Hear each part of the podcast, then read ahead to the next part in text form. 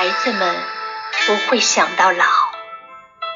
当然，新鲜的生命连死亡也不会相信。青年人也没工夫去想老。炽烈的火焰不可能理解灰烬，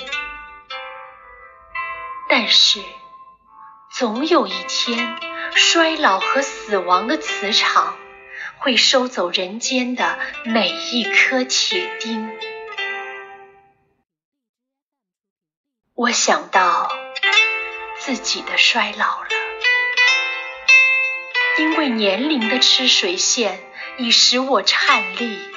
吃惊，甚至于在梦中都能感到生命的船正渐渐下沉。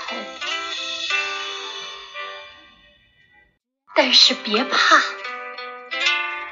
我安慰自己，人生就是攀登，走上去。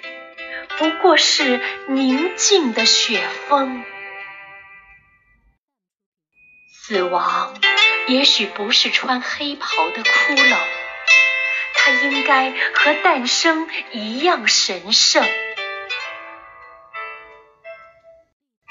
我也设想了自己的老境，深秋叶落的梧桐。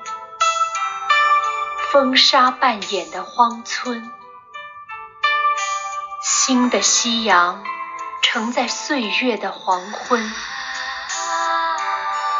稀疏的白草在多皱的崖顶飘动，颤抖之色的手笔，深奥莫测的花径，